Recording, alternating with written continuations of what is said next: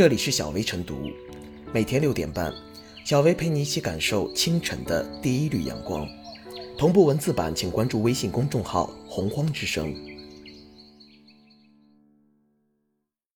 本期导言：近日有媒体报道，上海一位2020年应届毕业生小江，在入职申通快递两个月后被辞退了，理由是试用期不合格。小江自述。他因为拒绝无意义的加班而被辞退。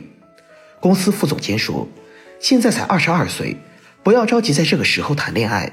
九点钟下班是对员工的未来负责。”舆论发酵后，申通快递回应称，小江被辞退的真实原因是试用期工作结果不达标，主管的言论与解除劳动合同无关。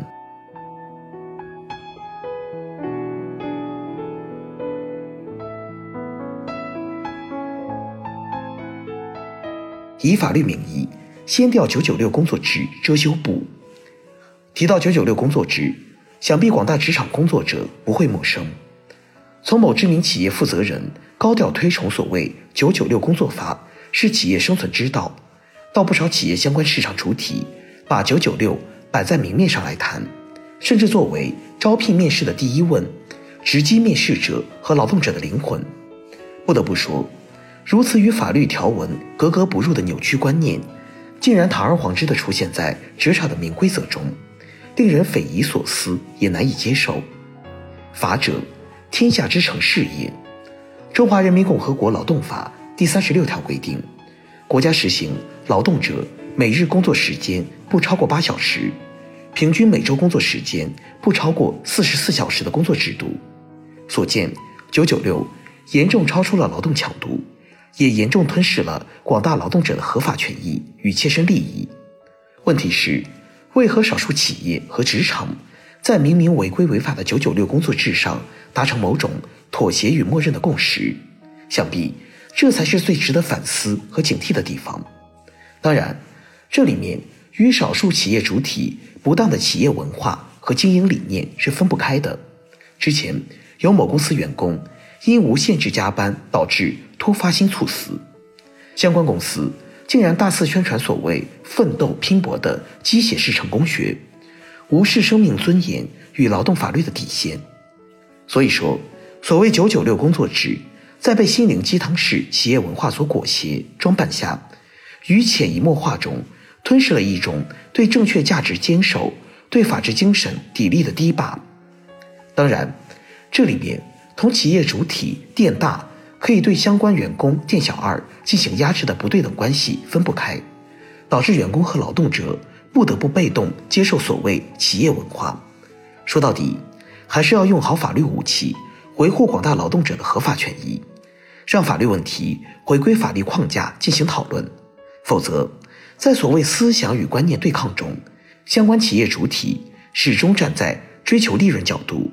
掩盖九九六工作制非法性和不正当性，唯有以法律名义掀掉那层遮羞布。无论如何，九九六工作制是法治精神的黑名单。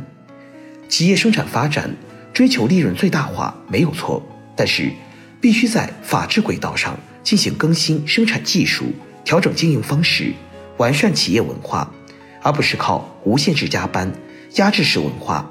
肆意损害劳动者切身利益，获得所谓成功与奋斗之间的关联，这样的企业如此庸俗的文化，缺乏人性的机制，劳动者必然会用脚投票。此外，疫情防控常态化下，一工难求与市场拓展之间本身就存在逻辑关联，唯有充分保障劳动者权益，立起法律刚线，才能赢得员工的精气神，市场的强后劲。因此说，与其大搞可有可无的形式主义、公司政治式的九九六工作制，倒不如精准施策、转型升级，适应新发展阶段、新发展格局、高质量发展的要求，以更加创新思维和创造精神防患风险、迎接挑战。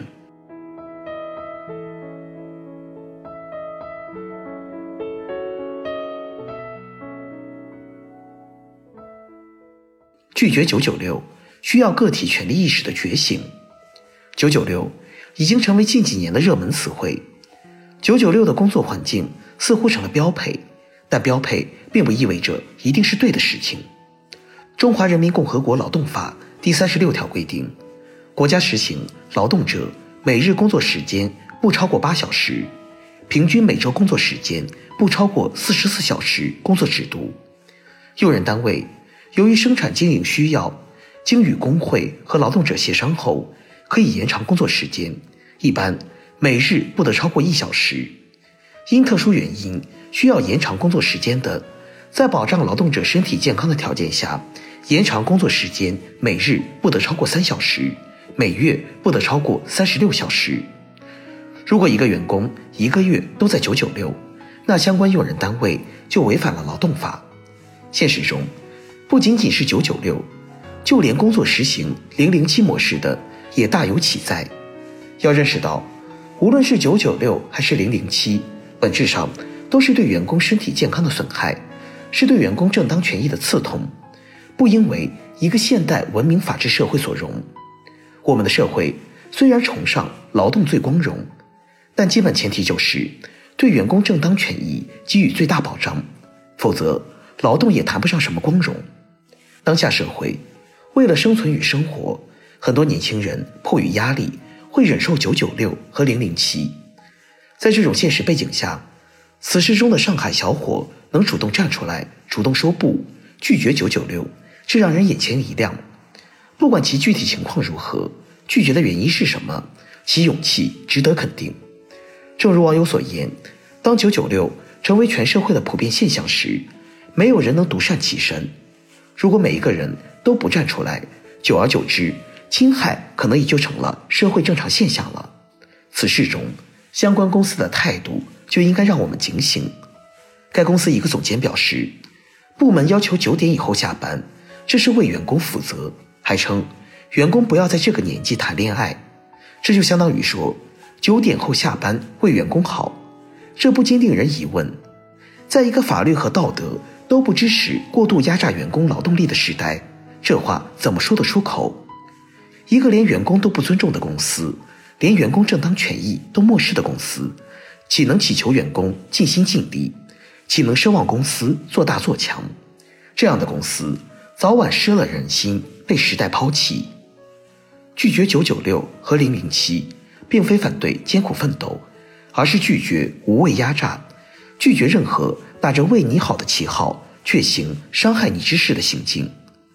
而追求这一目标，不仅要法律托底，更需要社会每个个体自我权利意识的觉醒。